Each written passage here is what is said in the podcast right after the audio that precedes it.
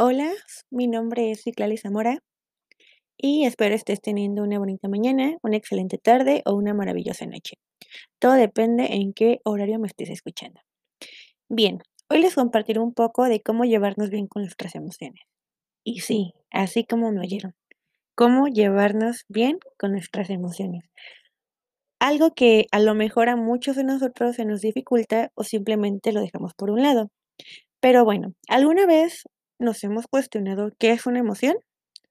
Como lo menciona Denzin en el 2009, él define la emoción como una experiencia corporal viva, veraz, situada y transitoria que impregna el flujo de conciencia de una persona, que es percibida en el interior de y recorriendo el cuerpo y que durante el transcurso de su vida, o bueno, de su vivencia, suma a la persona y a sus acompañantes en una realidad nueva y transformada, la realidad de un mundo constituido por la experiencia emocional.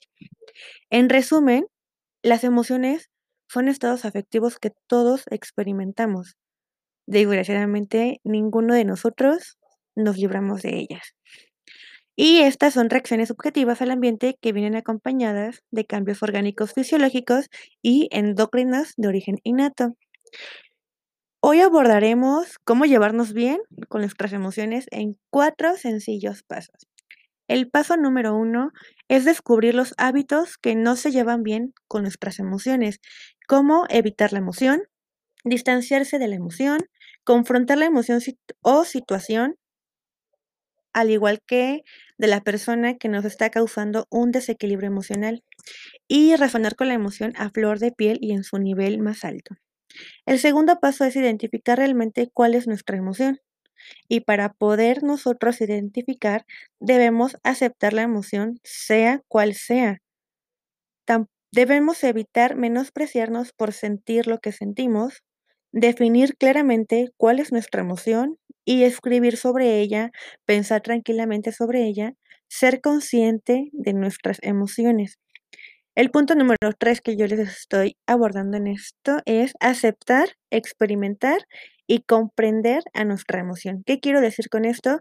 Es que debemos sentir nuestra emoción, comprender a nuestra emoción y aceptarla.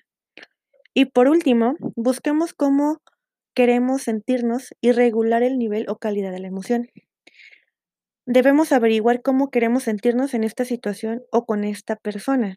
También busquemos cómo regular hasta un nivel que nos permita trabajarla, mejorarla y gestionarla.